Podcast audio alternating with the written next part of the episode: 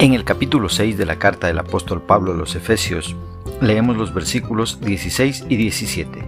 En la traducción Reina Valera de 1960, la palabra del Señor dice, Sobre todo, tomad el escudo de la fe, con que podáis apagar todos los dardos de fuego del maligno, y tomad el yelmo de la salvación y la espada del Espíritu, que es la palabra de Dios.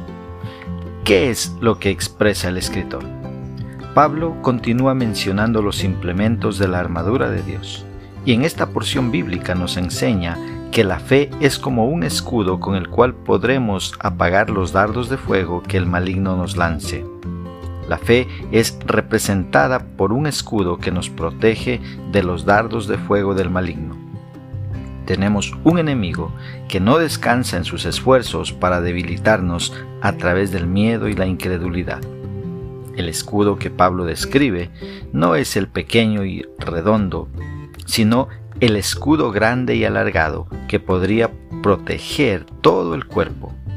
Así la fe puesta en Dios nos lleva a confiar plenamente y nos protege de algunos malos pensamientos o sentimientos o imaginaciones, miedos y mentiras que pueden ser usados por Satanás como dardos de fuego para amedrentarnos y no dejar que avancemos en el camino. La fe entonces es ese escudo que puede apagar todos los dardos que el enemigo nos ha lanzado. Dice también la escritura, y tomad el yelmo de la salvación. La salvación se representa con el casco que protege la cabeza del soldado. Un soldado sería un tonto si fuera a la batalla sin su casco o yelmo.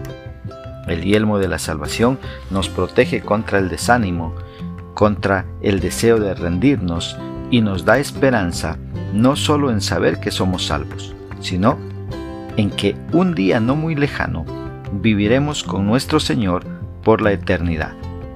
Cuando estamos debidamente equipados con el yelmo de la salvación, es difícil permanecer desanimado.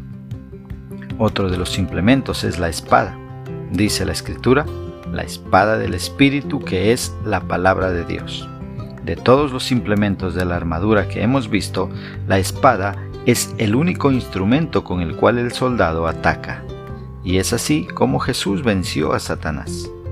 Para que un soldado pueda usar bien su espada, debía entrenar muy duro. Nunca el soldado podrá usar la espada en la pelea si no ha practicado primero. Por lo tanto, el uso efectivo de la espada requiere práctica.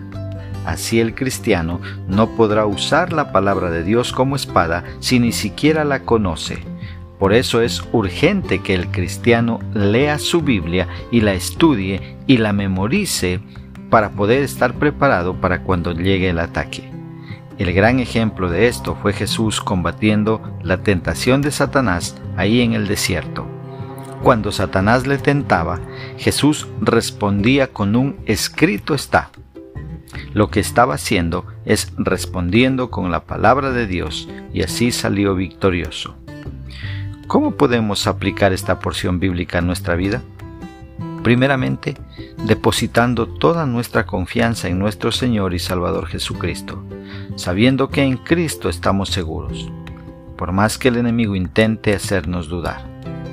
Una segunda aplicación, leyendo todos los días la palabra de Dios que es la Biblia y memorizando porciones clave que serán de gran ayuda para cuando el enemigo ataque.